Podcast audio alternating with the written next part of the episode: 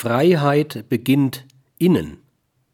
Freiheit meint das Fehlen von inneren Zwängen, sodass in einem gegebenen äußeren Rahmen Selbstverwirklichung möglich ist.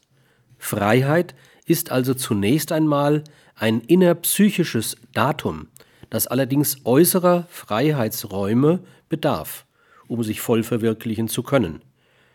Wer die Freiheit primär als Freiheit von äußeren Zwängen versteht oder als die Fähigkeit, das zu tun oder zu lassen, was ihm gerade einfällt oder Freude macht, allein begrenzt durch die Freiheitsräume benachbarter Individuen, verwechselt Freiheit mit dem Zustand eines streunenden Katers oder eines läufigen Hundes. Zudem ist ein denkbar gutes Opfer aller möglichen Manipulationsversuche, die ihm unter dem Schein größerer Spielräume Freiheit vorgaukeln. Nur wenige Menschen sind innerlich frei, sind frei von den Zwängen des Habenwollens, des Leistenmüssens, des Hasses, der Überheblichkeit, des Neides.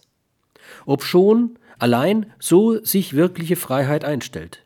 Ein verbreiteter Irrtum ist es, dass ein Mensch mit äußerer Freiheit, wie sie etwa westliche Demokratien durchzusetzen versuchen, etwas Ernsthaftes anfangen könnte, es sei denn, er ist innerlich frei.